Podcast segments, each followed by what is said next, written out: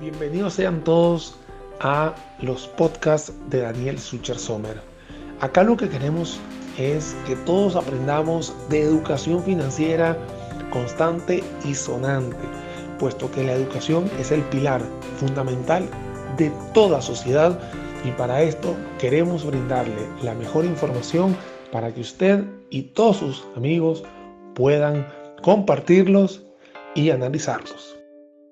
Señoras y señores, muy buenas tardes a todos. Espero que estén todos muy, muy, muy bien. 12 y 3 minutos aquí en la ciudad capitalina de San José, transmitiendo de las instalaciones de WeWork en Real Cariari, este humilde servidor Daniel Suchar Sommer, en las dos plataformas de Facebook Live y de YouTube Live.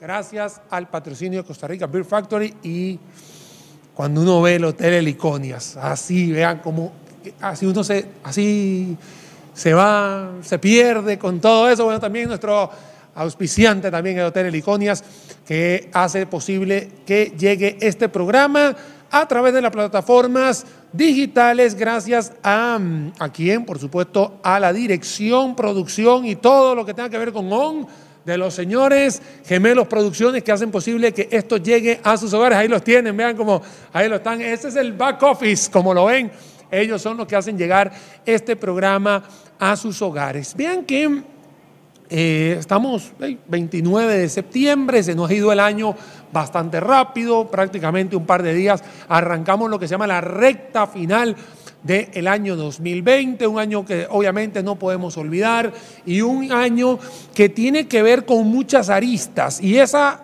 de esas aristas vamos a hablar hoy, una de ellas tiene que ver con el papel fundamental que tienen que ver con los influenciadores, aquellas personas que juegan un rol protagonista en las redes sociales y también incluso en los medios de comunicación que hacen llegarle una gran cantidad de información a todos ustedes. Mira, para poder hablar de eso, yo tuve la oportunidad de conocer vía remota a una periodista, bueno, que es una de las más reconocidas acá en Costa Rica, no está físicamente con nosotros en el país, pero no se ha ido, tiene un cordón umbilical de este tamañote gigantotote, porque aunque está en la República de Taiwán, sí, así mismo, María José Cubero, como la quiero ya ir introduciendo, una de las mejores periodistas del país, comunicadora, y que bueno, y que sigue el termómetro de todo lo que sucede en Costa Rica. Majo, Bienvenida a este Facebook Live y buenas noches para ti. Sé que son las 2 de la mañana allá del otro lado del mundo, o mejor dicho, nosotros estamos del otro lado de tu mundo. ¿Cómo estás, Majo?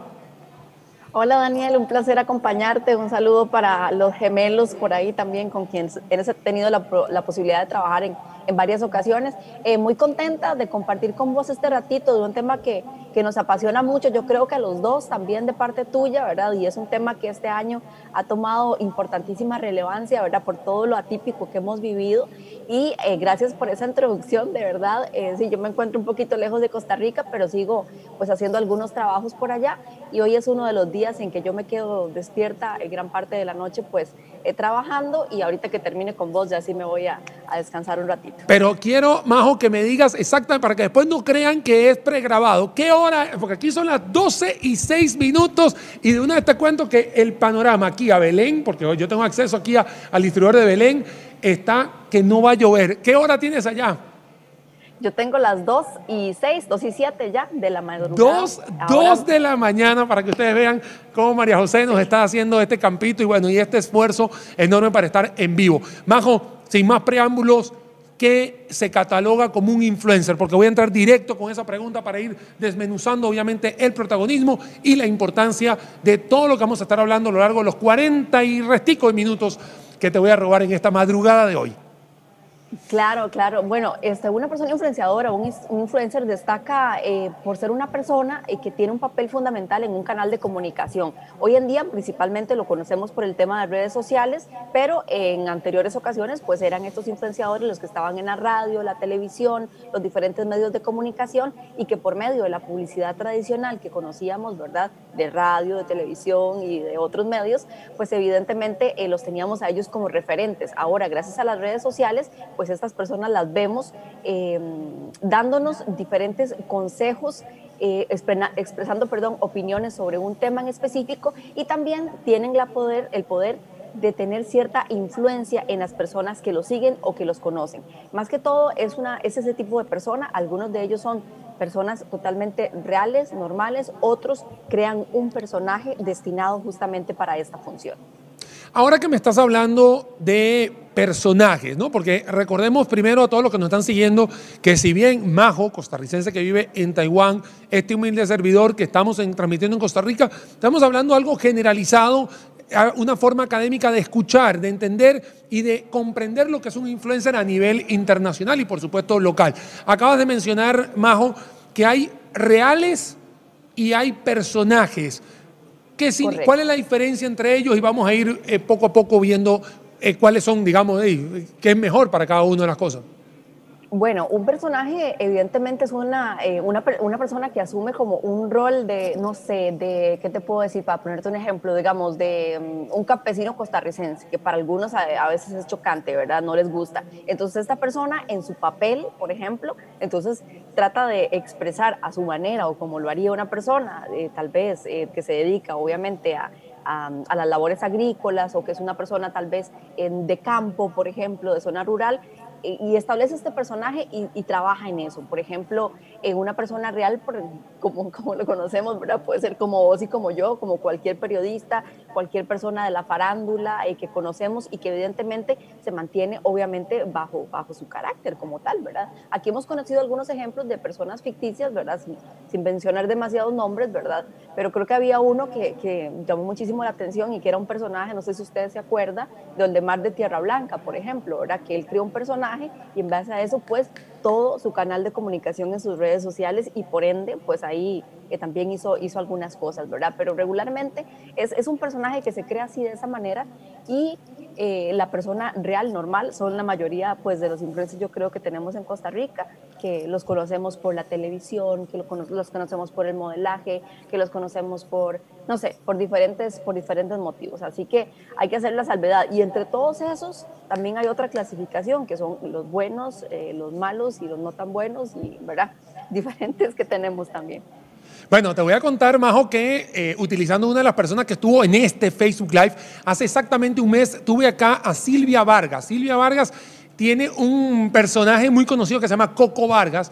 Y te voy a contar, Majo, que cuando empezamos el, el Facebook Live, nosotros empezamos los primeros 10 minutos a entender quién era Silvia.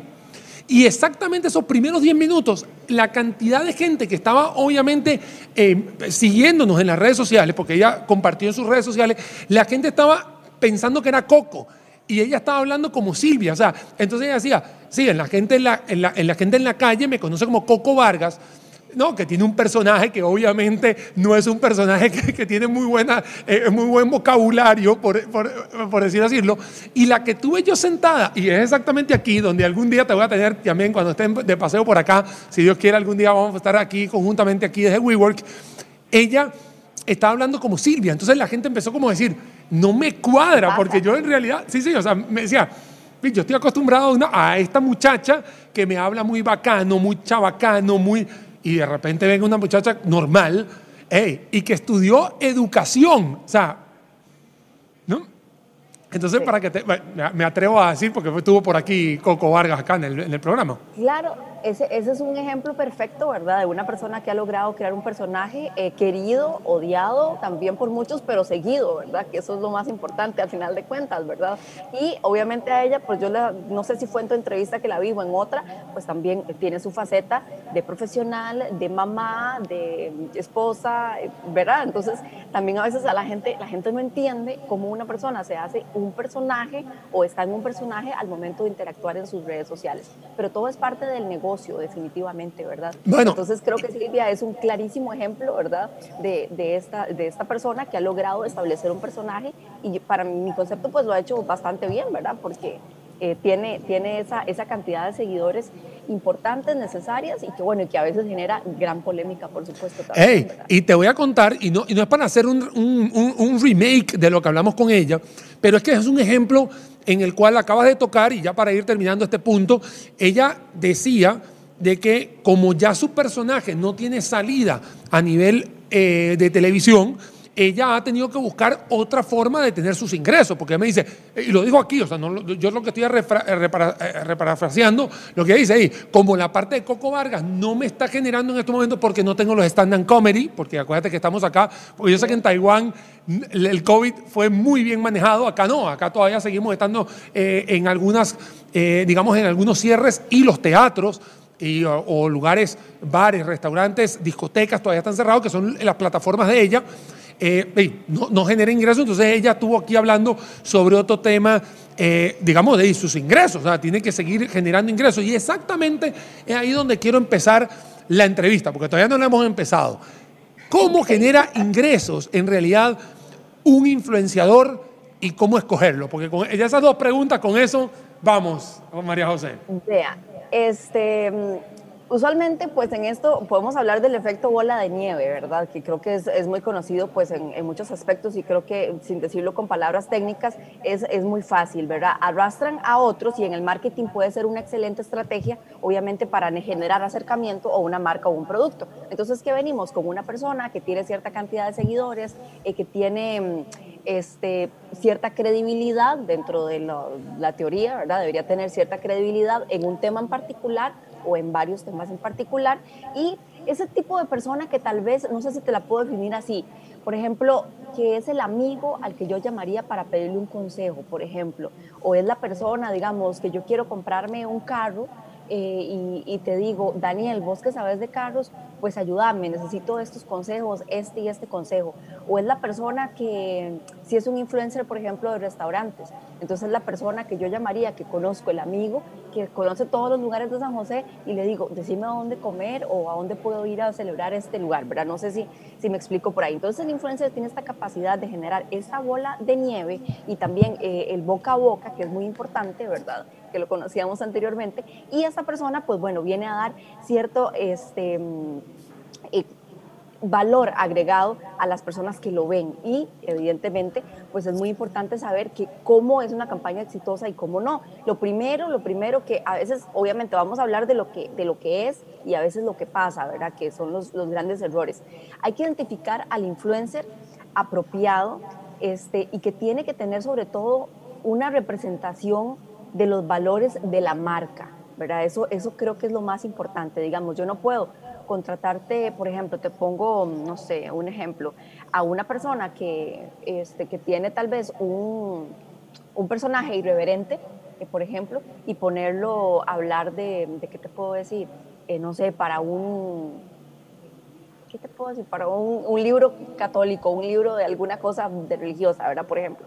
Entonces tal vez no entra como en esa en, esa, mm, eh, en esos valores eh, que la marca, por ejemplo, requiere, que generen comentarios positivos de la marca, que ahí es donde vamos al tema económico, ¿verdad? que es donde ellos empiezan a ganar, porque esos comentarios positivos en algunos momentos se hacían gracias a que las personas simplemente y sencillamente probaban productos, porque lo vamos a ver también ahorita más adelante que te hable de algunas categorías o tipos de influencer, entonces ahí viene también un tema monetario y también este otra, otra herramienta que se utilizaba mucho para que ganaran dinero era la invitación de influencers, si vos lo, sabes, y todavía se usa mucho también en Costa Rica y en el mundo, a lanzamientos de productos, eh, envío de productos a sus casas para que los prueben, el famoso unboxing, ¿verdad? Y las demostraciones, y ahora con tiempos de pandemia, pues diferentes webinars o eh, Zoom meetings o diferentes situaciones para que el influencer tenga la posibilidad de conocer este producto. Pero yo creo que lo más importante es definir cuál es el influencer apropiado para la marca que tengo y para, para el segmento donde quiero llegar te quiero hacer una pregunta, Majo, porque, ojo, voy a decir algo que no tengo el argumento científico. O sea, voy a decir algo a punta de simplemente feeling, como se dice. Creo que hay más mujeres que hombres en el ambiente de los influencers porque creo que las mujeres tienen mayor alcance o le creen más el boca a boca a la propia mujer que los hombres a los hombres, digámoslo así. Eso, vuelvo a repetir, no tengo el estudio científico, es algo mío, que yo digo, mira, creo que las mujeres tienen hasta más productos o servicios que podrían estar ofreciendo esmalte de uñas, cabellos, eh, tratamientos de, piel, etcétera, que los hombres usualmente no, perdón, género masculino no, no, como que no persigue tanto, ¿no? Y creo que el género masculino persigue más, más cosas, ser más coquetas, más vanidosas, etcétera. Eso es algo que te quería preguntar a ver si tienes como ese balance. Y por el otro lado, quería preguntarte, yo he visto en algunas influencers que no solamente puedo seguir en mis redes sociales, sino algunas que no sigo, que, por, que por el eh, que por lo que se llama random, me, a veces me aparecen en las redes sociales, que de repente salen diciendo, aquí me pinto las uñas y dos semanas después me pinté las uñas en otro lado y me pinté las uñas en otro lado y se siguen pintando las uñas en un montón de lugares. Y no sé qué tan, qué, tan cierto o qué tan sólida es la credibilidad cuando empiezas a saltar de acera en acera? Esas serían mis dos preguntas para ir eh, con, el, con, el, digamos, con el tema de hoy que tiene que ver con el mundo de los influencers. Bueno, yo me leí un, estudio, ahorita no estoy muy, muy, muy eh, segura cuál fue, pero que habían evidentemente más mujeres influencers, este, un 77% creo de, eh, del número total de personas influencers eh, serían mujeres, ¿verdad? Pero no, no recuerdo muy bien de quién era este estudio. Sin embargo, sí había leído y tenía el dato por ahí en, un trabajo que hice de que usualmente las mujeres cobran menos que los hombres, pero no me acuerdo muy bien exactamente de dónde venía, pero sí tiene mucha lógica esa, esa comparación que vos haces. Al menos si lo vemos en Costa Rica, claramente tenemos muchas más mujeres que se dedican a influenciar o viven de esta, de esta, de esta herramienta que hombres. ¿Por qué? Porque estoy de acuerdo totalmente con vos en, en, donde va tu pregunta. A veces las mujeres tendemos a tener más alternativas de qué enseñar, más alternativas de qué vender. A veces el mismo tema de, de ser mamá Vemos más, por ejemplo, más blogueras o más influencers eh, que son mamás y que están con sus hijos a que el papá que está en casa con sus hijos, ¿verdad? Lo vemos más, al menos en tema de redes sociales, que ese es un ejemplo muy claro. Ese ejemplo de dar tips de ser mamá, de cómo lidiar con los niños ahora en pandemia en casa. Estos son diferentes temas que le hemos visto todavía más a mujeres. Y tocaste un tema que es muy importante y a donde yo quería llegar. Y evidentemente es la ética, creo que tal vez nos adelantamos un poquito con eso, pero es la ética al momento de ser influenciador, de ser influencer o de buscar ser un, una persona que dé este tipo de recomendaciones. Y es justamente esa. Hoy me hice las uñas en el salón Las Maripositas y la otra semana estoy en el salón Los Patitos y en tres semanas estoy en otro salón haciéndome las uñas. Entonces ahí es donde un influencer, yo para mi criterio, creo que deja de ser influencer y es un simple repetidor de información o compartidor de información. Entonces, no es lo mismo. Yo hablaba con Maynor Solano hace unos días que tuve la oportunidad de conversar con él en, Instagram Live y él me hablaba de, una marca con la que él trabaja, ¿verdad? Y me decía que él hasta para ir a la pulpería o para ir, por ejemplo, ahí a, a la esquina donde el chino, siempre usaba esa marca. ¿Por qué? ¿Qué pasa si alguien lo ve usando otra cosa, Daniel? No, es, es, como totalmente, viene a ser contraproducente para lo que él está tratando de hacer y el trabajo que hace con una marca que le gusta, principalmente por eso, a la que le tiene respeto y por supuesto que lo ha apoyado por muchísimos años. Bueno, te cuento, Majo, que acabas de dar en un, en un, tema que sí, yo también vi el live que hicieron con, con Maynor Solano, así que de una vez lo podemos, eh, podemos mencionarlo porque él estaba hablando muchas cosas. De hecho, al día siguiente estuve yo en ese canal de televisión donde él trabaja hablándole sobre ese live muy lindo que tuvieron ustedes dos, de muy enriquecedor. Y Daniel, en este caso, de hecho, el programa tiene un patrocinante que es Everlast, de hecho es la, es la, marca, una de las marcas que nos patrocina, es una marca que me patrocina a mí eh, como deportista. Y exactamente las fotos que salen en mi Instagram, que lleva el nombre de Daniel Sucher Sommer, mira, prácticamente en la parte deportiva todas llevan Everlast. Y no solamente porque es la marca, sino exactamente por eso mismo que está comentando, para que no haya ningún, para que no se trunque la información. Sí, personalmente esta camisa que llevo no es de Everlast, pero es una camisa que no tiene nada que ver con la marca, porque la marca es deportiva, no es una marca de ropa formal. Entonces, eh, digamos, de una vez estaba bastante eh, bien claro la diferencia entre una de las cosas. Pero sí me, sí me parece, Majo, que ha sucedido un tema, y creo que esto es un dilema, y me gustaría escuchar tu parte los influencers, los influenciadores o las personas que están cobrando por algún tipo de comunicación, ya sea un post, ya sea un video, ya sea algo, al final viven de eso. Entonces, ¿en qué momento llega ese dilema de decir, me quedo fiel a una marca o eh, puedo ser porque claro, ninguna marca te pone un contrato, eh, ojalá te pusiera un contrato de exclusividad y te diga, mira, en un año y ahí está listo. Pero en realidad, nadie, o sea, por, por pintarte las uñas, ojo, y cuando decimos pintarse las uñas es un ejemplo académico, no estamos hablando de ese tema en particular, porque puede ser el uso de un champú, como puede ser el uso de un spa, o como puede ser exactamente la comida eh, digamos, de un restaurante. O sea, estamos hablando de un tema académico que María José Cubero hoy me está acompañando en este Facebook Live. Voy a aprovechar de una vez 12 y 23 para decir que estamos aquí desde WeWork en Real Cariari, transmitiendo bajo el auspicio de Everlast, de Costa Rica Beer Factory, de...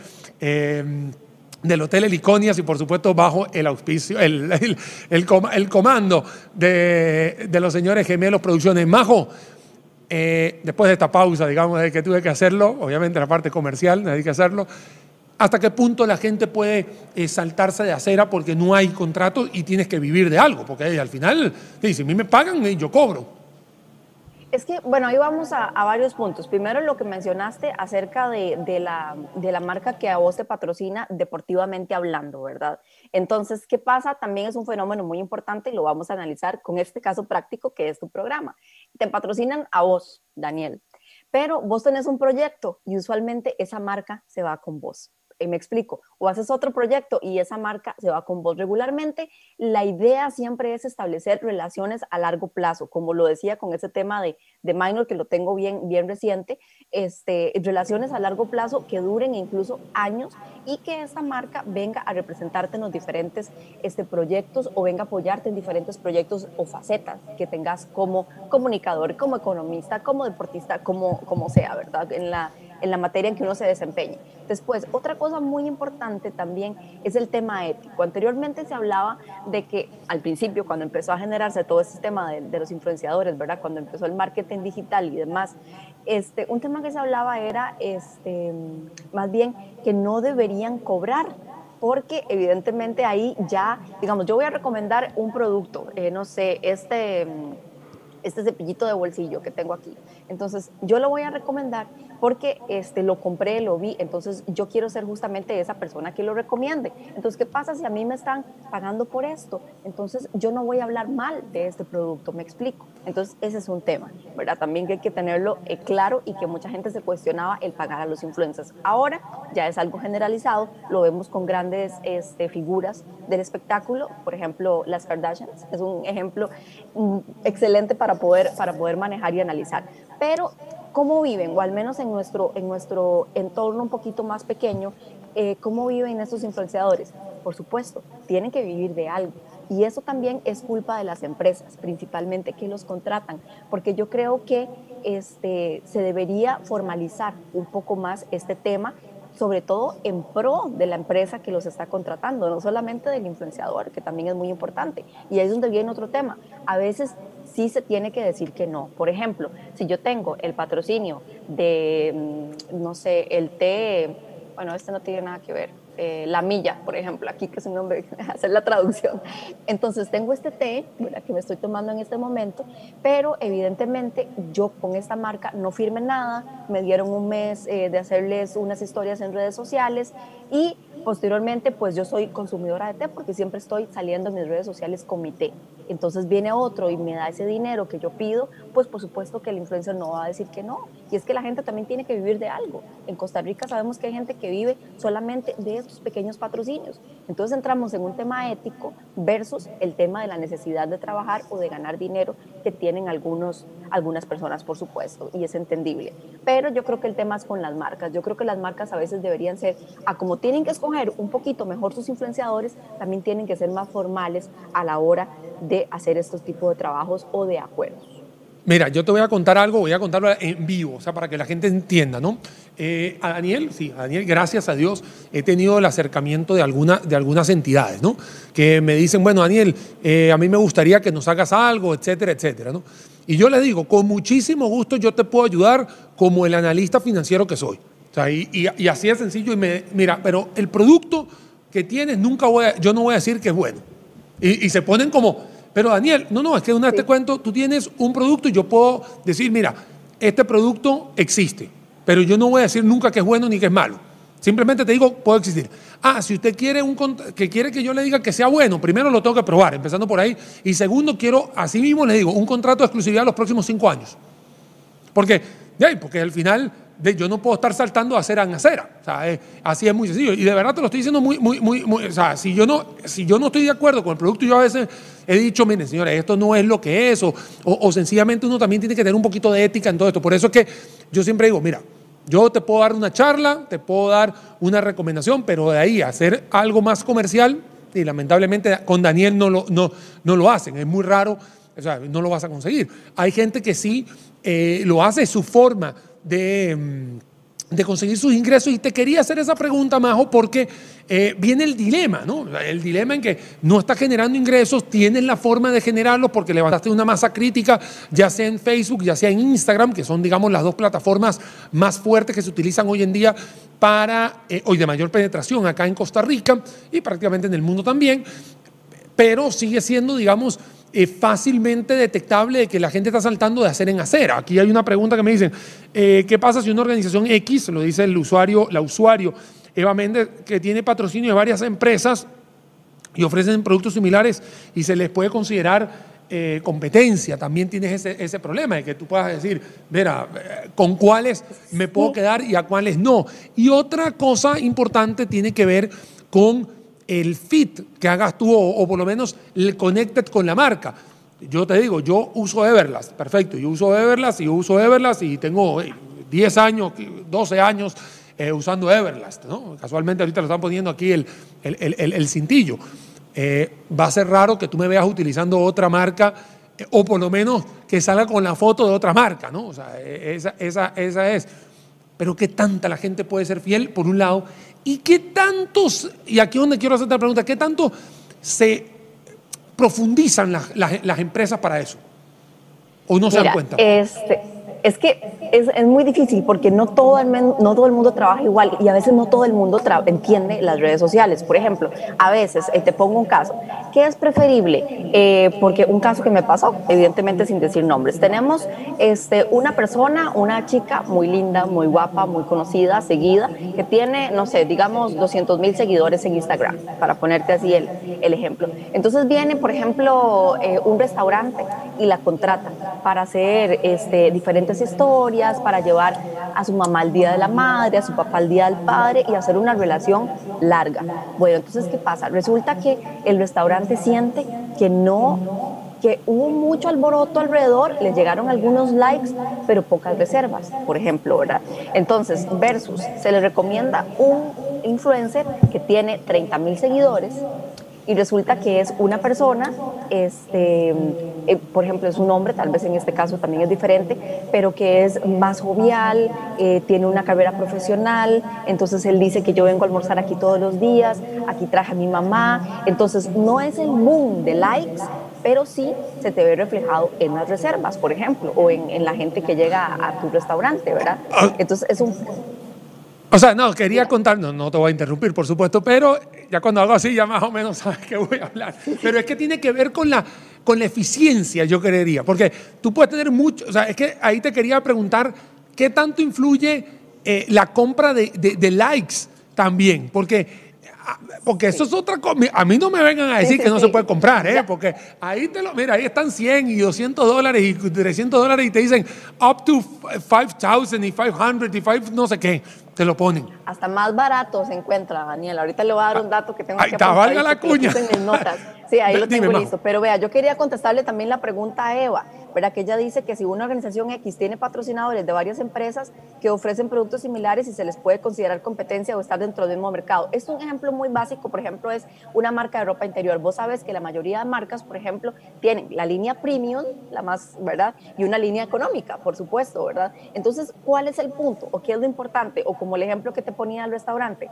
Primero que todo, necesito definir, o mi empresa, eh, mi restaurante, mi de ropa interior o de ropa de lo que tenga, a dónde voy dirigido, a quién le voy a vender. Entonces, si yo sé, identifico a quién le voy a vender, yo puedo tener para mi marca de ropa interior, por ejemplo, puedo tener cuatro influencers o seis o ocho, las que sean, pero cuatro destinadas a mi marca premium o a mi marca estelar y cuatro, por ejemplo, destinadas a mi marca o mi línea económica. Igual pasa con el restaurante. ¿Dónde está ubicado ese restaurante? ¿Cuánto vale eh, comer ahí?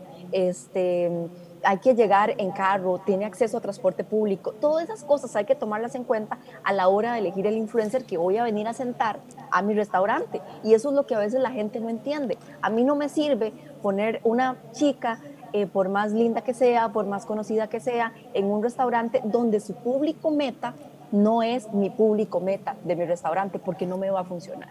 Entonces, Majo, te voy a contar algo que a mí me sucedió y se lo voy a contar a todos los que nos están siguiendo. Por supuesto, estoy con María José Cubero. Ella es, a mí se me olvidó decir, ella es la fundadora y presidenta de MJ Comunicaciones. Ah, se me olvidó decirlo. Dije que era periodista, que era una de las mejores, pero se me olvidó decir que ah, eras la dueña muy señora de MJ Comunicaciones, que tiene varios años y de hecho comparte con algunas compañeras aquí también. Y le quiero mandar un cordial saludo, porque ¿cómo no le voy a mandar un cordial saludo a Adri Hernández, que es una amigo, amiga sasa tuya, aquí le ha tenido que compartir, estuvo aquí conmigo, sentada aquí, estuvo, estuvimos hablando sobre fútbol femenino, cosa que también convergemos ahí ambas, eh, bueno, ambos, todos convergemos esto. Adri, em, Adri iba a decir, Majo, mira, mira lo que me pasó acá. Hace, unos, hace un par de años eh, fui a dar una charla en, una, en una universidad, ¿ok? Que no es la universidad donde yo imparto clases, fue la universidad donde yo saqué mi doctorado, ¿ok? Y me encuentro a un muchacho, amigo mío, jugador de racquetball, etcétera, etcétera. Perfecto, lo saludé, él me dijo, hola, don Daniel, ¿cómo estás? No sé qué, perfecto.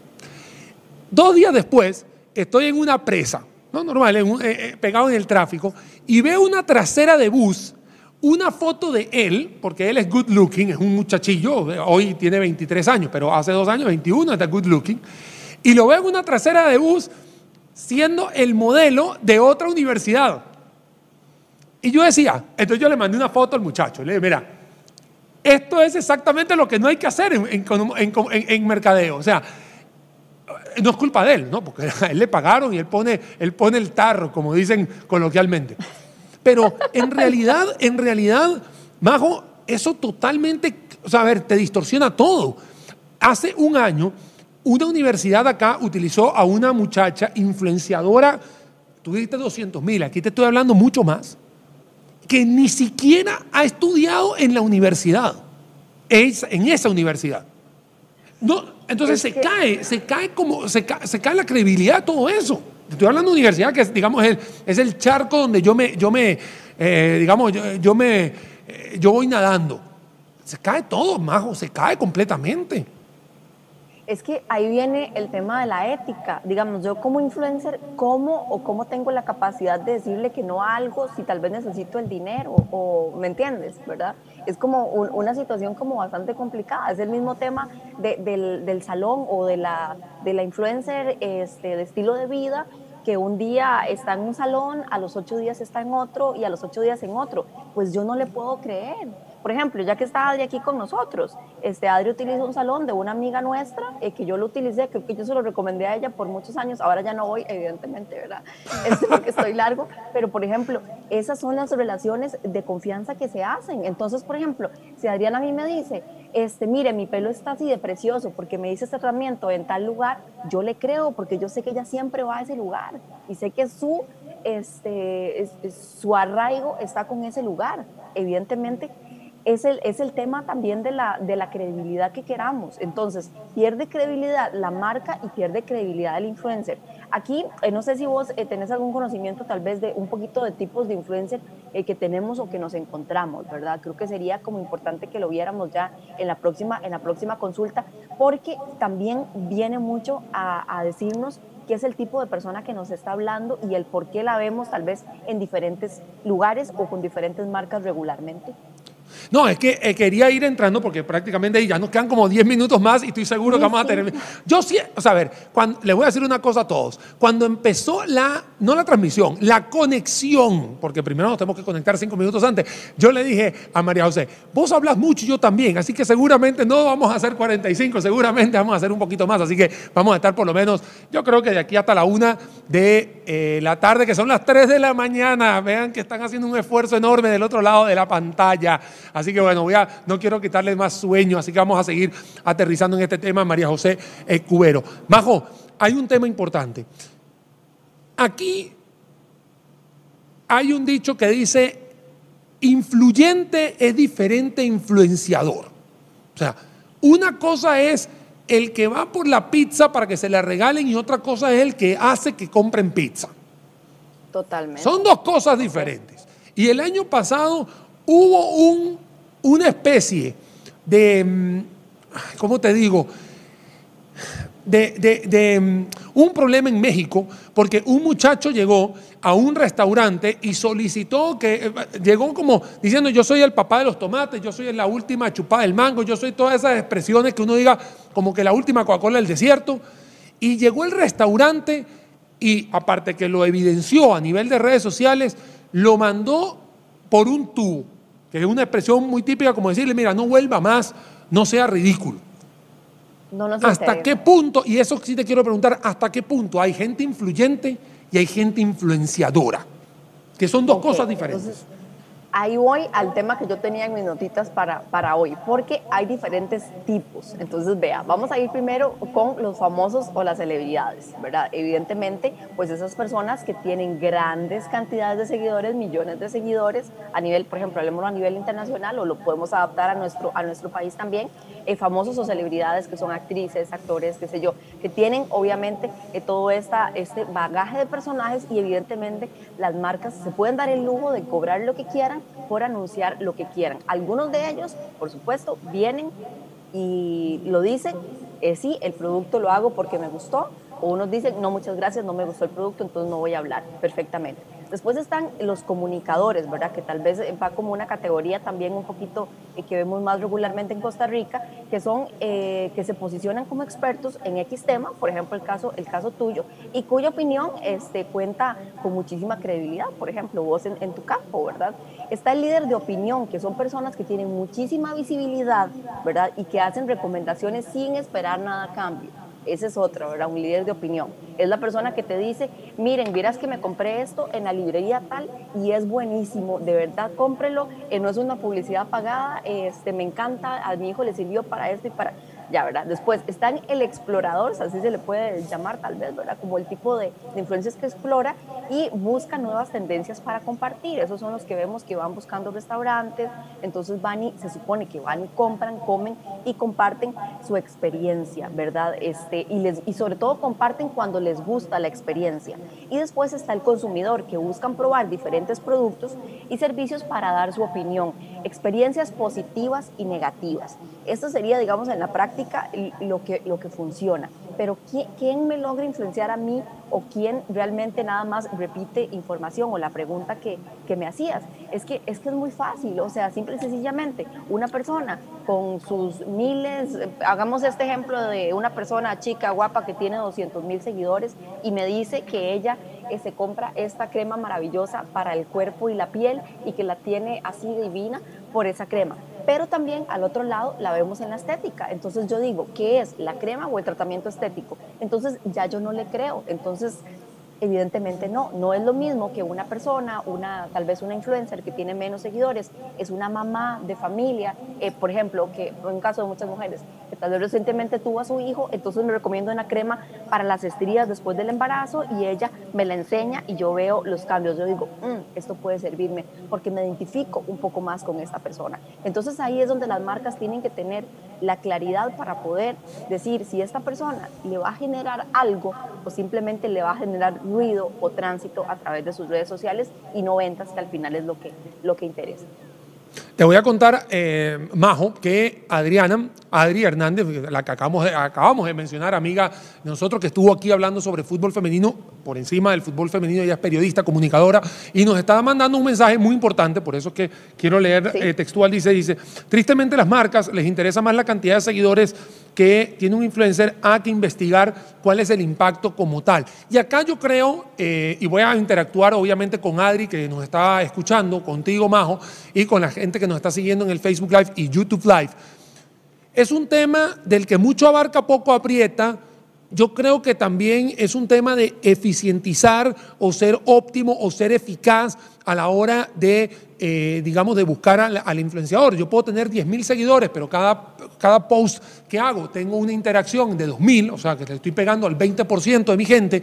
O Daniel, que tiene 33 mil y de repente pongo algo que no llega ni a 100. O sea, de, nada me sirve tener una masividad cuando en realidad, la, digamos, como vos decías, o sea, yo puedo tener a alguien, pero si no tengo reservas en el, en el, en el restaurante, ¿De qué me sirvió? Vea, hay, un estudio de la Universidad de Baltimore que yo me leí por ahí que dice que para el 2019 las empresas habían perdido hasta creo que 13 mil millones de dólares en, este, en invertir en influencers que tienen seguidores falsos o que no llegaban a las audiencias reales, ¿verdad? Que es ahí donde, donde yo quiero ir al mensaje de Adri, que le mando también un, un gran saludo, ¿verdad? Porque evidentemente ese es el tema delicado en esta parte, ¿verdad? Que la gente se enfoca principalmente en la cantidad de seguidores que tengan el perfil que en los datos de alcances o engagement que te pueda brindar un influencer. Entonces ahí vamos como a muchas cosas. Primero, me hablabas, este, por ejemplo, un caso práctico puede ser un influencer con 11 mil seguidores este, y los likes de sus posteos tienen que corresponder a, esos, a esa cantidad de seguidores. Por ejemplo, hay una matemática y es muy fácil darse cuenta, hasta en cualquier aplicación, cualquier mortal puede buscar en internet y saber cuántos es realmente los seguidores reales que tiene una, una, una persona. Por ejemplo, se habla de que, eh, por ejemplo, tiene que ser entre el engagement entre el 1.5 y un 3% de los seguidores que tengan. Entonces, por ejemplo, si tenemos un, una cuenta con 100 mil seguidores, debería ser por ahí de unos 3 mil o unos 1.500 o unos 3 mil likes, creo, ¿verdad? Si me sale bien ahí los números, este, ¿cuánto, cuánto debería tener este, evidentemente en los alcances o en los datos, ¿verdad? Y eso es algo que realmente las empresas, la mayoría todavía a estas alturas de las empresas no se fijan. Se ven nada más, en este tiene 200 mil, este tiene 20 mil. Me sirve el de 200 mil porque llego a más gente y no necesariamente es así.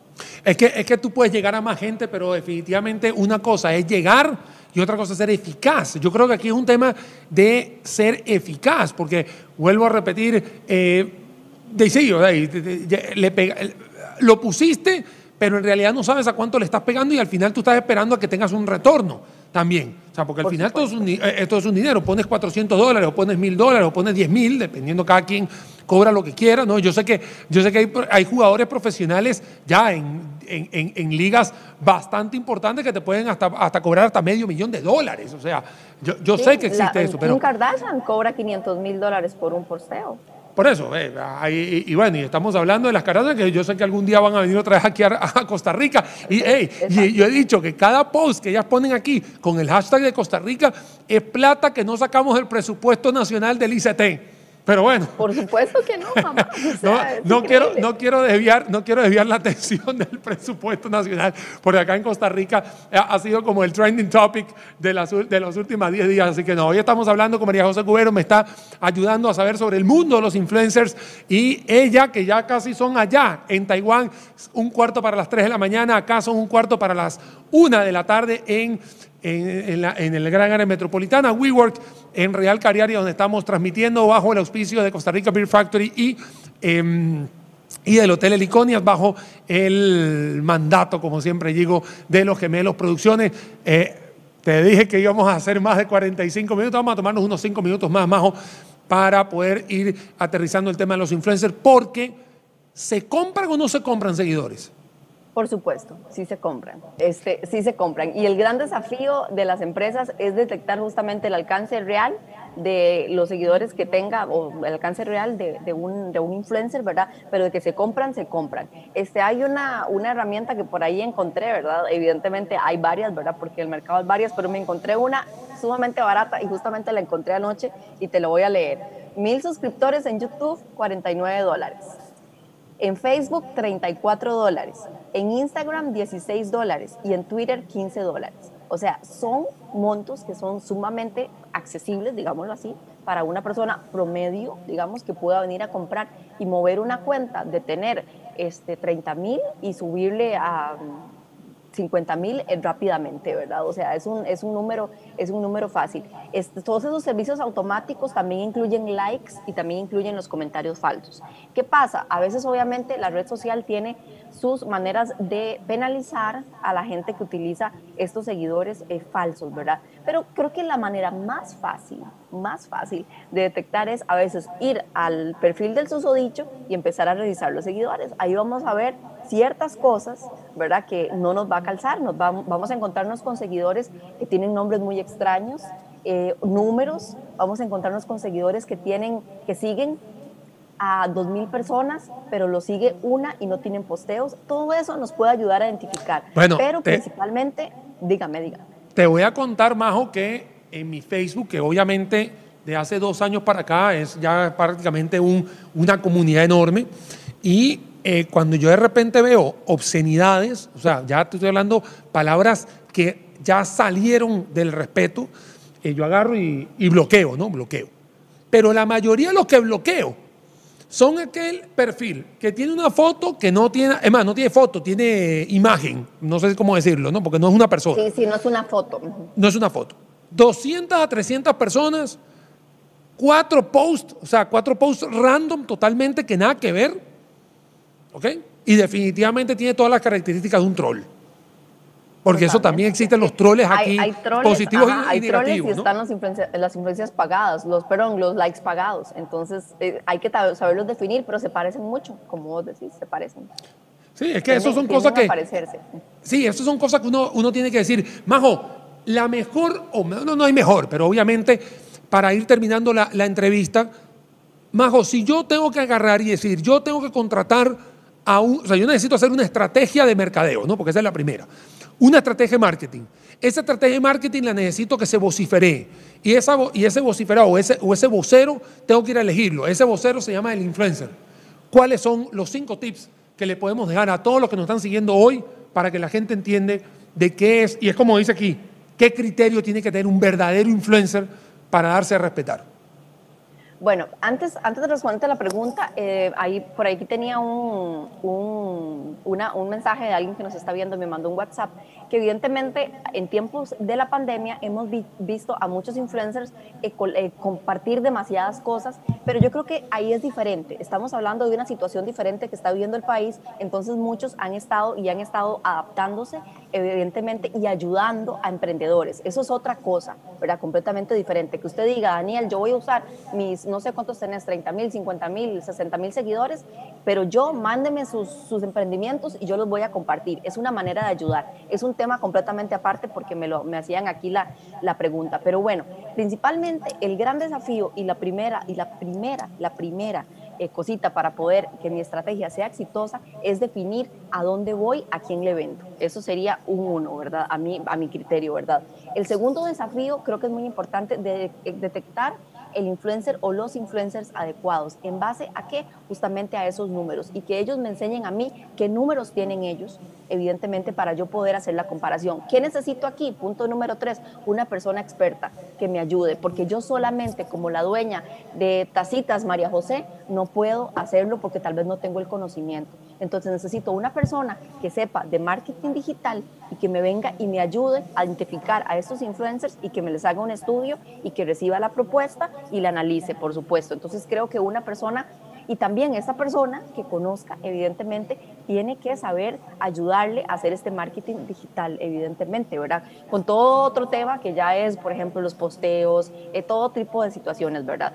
La- el otro punto es determinar si estos seguidores de esta persona son este, reales. Quiero determinar el alcance real y quiero saber si esta persona compró seguidores o no, ¿verdad? Y bueno, y el punto número cinco, yo creo que sería una relación de muchísima confianza, una relación, establecer una relación a largo plazo, que creo que es lo que más cuesta, porque a nivel económico, por supuesto que también tiene un precio, pero creo que es lo más apro- apropiado, ¿verdad? Digamos que yo te escoja, Daniel, como la imagen de mi restaurante y yo quiero que empecemos con seis meses, que ya, digamos, para Costa Rica es un periodo largo de trabajo, ¿verdad? En, materia de, de, de- de- influenciación, por decirlo de alguna manera, este, para trabajar con un influencer, seis meses es muchísimo. Aquí te ofrecen un mes, en Costa Rica te ofrecen un mes, por ejemplo. Pero obviamente la idea es trabajar de aquí a tres años y darle obviamente un seguimiento a esto. Y le puedo agregar un punto seis, tal vez ahí, que sea la redacción de mensajes claves, porque no siempre el influencer que escojamos a veces tiene la capacidad de escribir o de conocer los mensajes claves que necesitamos. Entonces se le hace una lista de mensajes claves que son muy importantes y que esta persona tiene que ir incluyendo en sus posteos, que tiene que incluir en sus historias, pero evidentemente a su modo o a su estilo, ¿verdad? Porque tampoco podemos imponerle a alguien eh, que, que diga ciertas palabras eh, que tal vez no le nacen o que no son obviamente su idioma eh, coloquial regular que le vemos en las redes sociales. Bueno, y yo también le quería sumar a eso, Majo, que lo dije, más, no lo dije yo, lo dijiste vos al principio del programa, y es que la persona pruebe el servicio y pruebe el producto.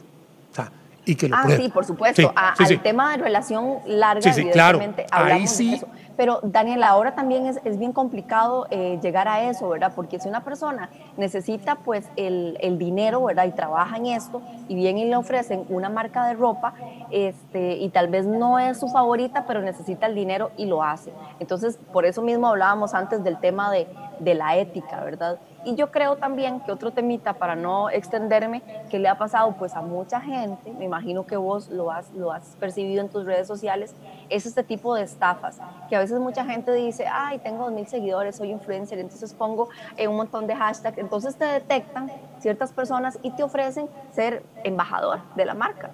¿Has, has conocido esos casos? Sí. Por supuesto.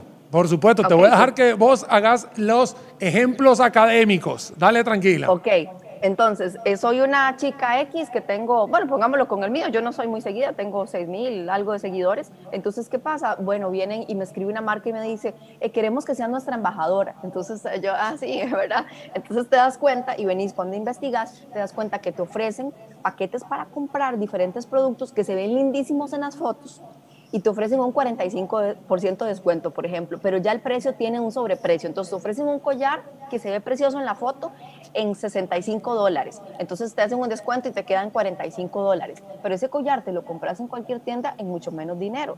¿Pero qué es? Que vos, entonces, la gente tiene tantas ganas de hacer esto que entonces quiere decir, soy embajadora y me van a publicar en la página. Entonces terminas pagando un producto que te estafaron porque te llega un producto horrible, de mala calidad, y evidentemente luego te presionan y tienen todo el derecho a usar tu fotografía, por ejemplo.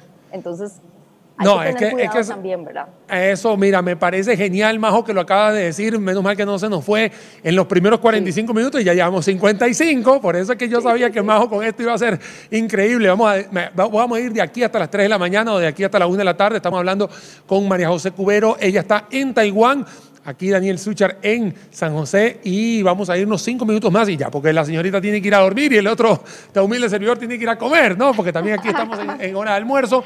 Vean, Majo, es muy importante todo lo que estás diciendo, que también hay que tener cuidado con este tipo de estafas. La gente está utilizando mucho las, las imágenes de la gente porque también existe algo que se llama el derecho de imagen y la gente simplemente porque el, tipo posteó, la tipa posteó, entonces ahora soy el dueño muy señor de esa imagen porque fue por una historia de 24 horas, entonces lo usa como de toda la vida. Yo tuve casualmente un problema eh, muy similar el año pasado donde todavía dos meses después me seguían tagueando y yo agarré y le dije, mira, calma pueblo, que esto fue algo muy puntual, yo te ayudé, pero hey, tampoco me vengas a, o si no te voy a, voy a tener que tomar acciones legales con esto. Pero ve que diferente también es tu caso, ¿verdad? Porque hay casos de casos. Vos, por ejemplo, tal vez fue que hiciste un trabajo pequeño para ellos, más o menos. Ahí, por ahí sí, sencillamente fue algo de una comida que llegó, eh, me llegó muy deliciosa el año pasado. Llegué y dije, mira, la verdad me la regalaron, voy a hacer un, voy a hacerles una historia, lo hice con cariño, o sea, ni siquiera cobré, o sea, no, no, fue, no una cobranza, sino, mira, Daniel, prueba esto. Yo lo probé, me gustó, y te voy a hacer una, una, una historia. Tal cual inocente, ¿no? O sea, tan sencillo como eso. Es más, yo no cobro nada, o sea, yo, yo tengo mi, digamos, yo, eh, digamos, cobro por mis asesorías o cobro por, por, por mis charlas, o sea, eso de las, no estoy en ese lado, me explico. Pero me, me, llamó poderosamente la atención que dos meses después seguían utilizando la misma foto que había puesto yo en una historia.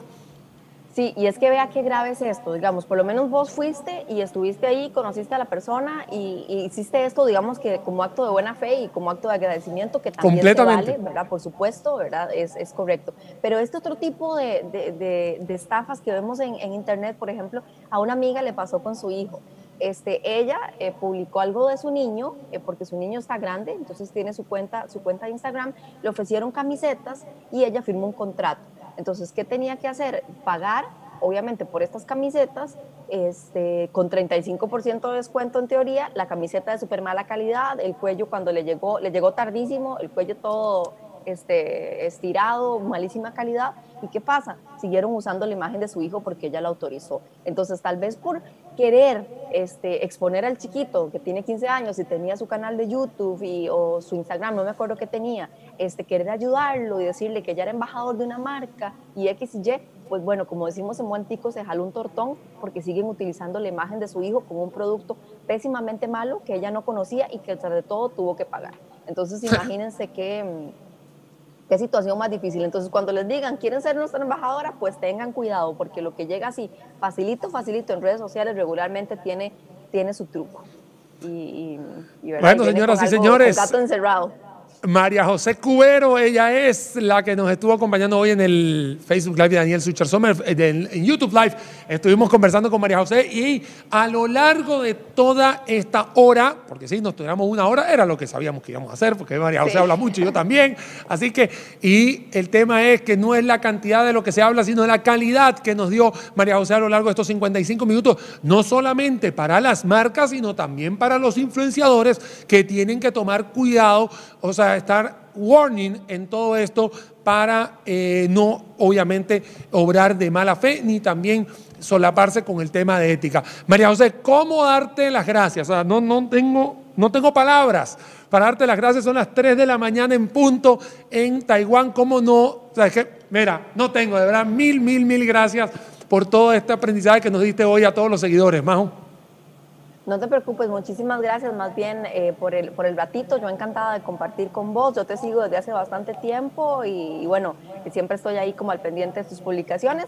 Y no, y un gusto poder compartir con vos y hablar de esto que me apasiona, que últimamente me he estado preparando mucho, eh, sigo en el, en el crecimiento y en el aprendizaje. Y exactamente a los influenciadores también cuiden su imagen, eso es lo más importante, porque eso es lo que vale, eso es lo que vende y no la vendan al mejor postor o a lo más barato.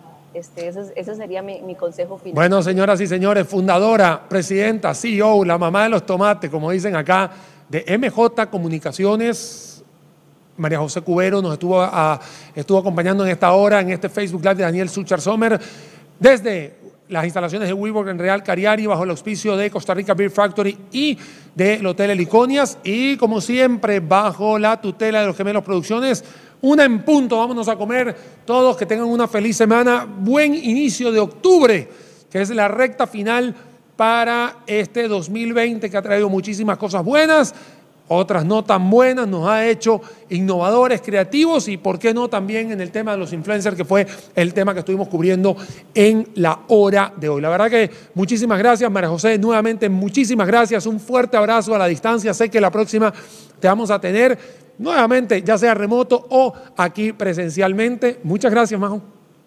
Con muchísimo gusto y gracias a todos los que estuvieron ahí conectados y bueno, que, les caiga bien el almuercito, buen provecho. Si Dios lo permite, una feliz noche para ti, Majo, que duermas riquísimo y para todos ustedes que tengan una feliz tarde, muchas bendiciones y pásenla muy bien, cuídense mucho. Chao.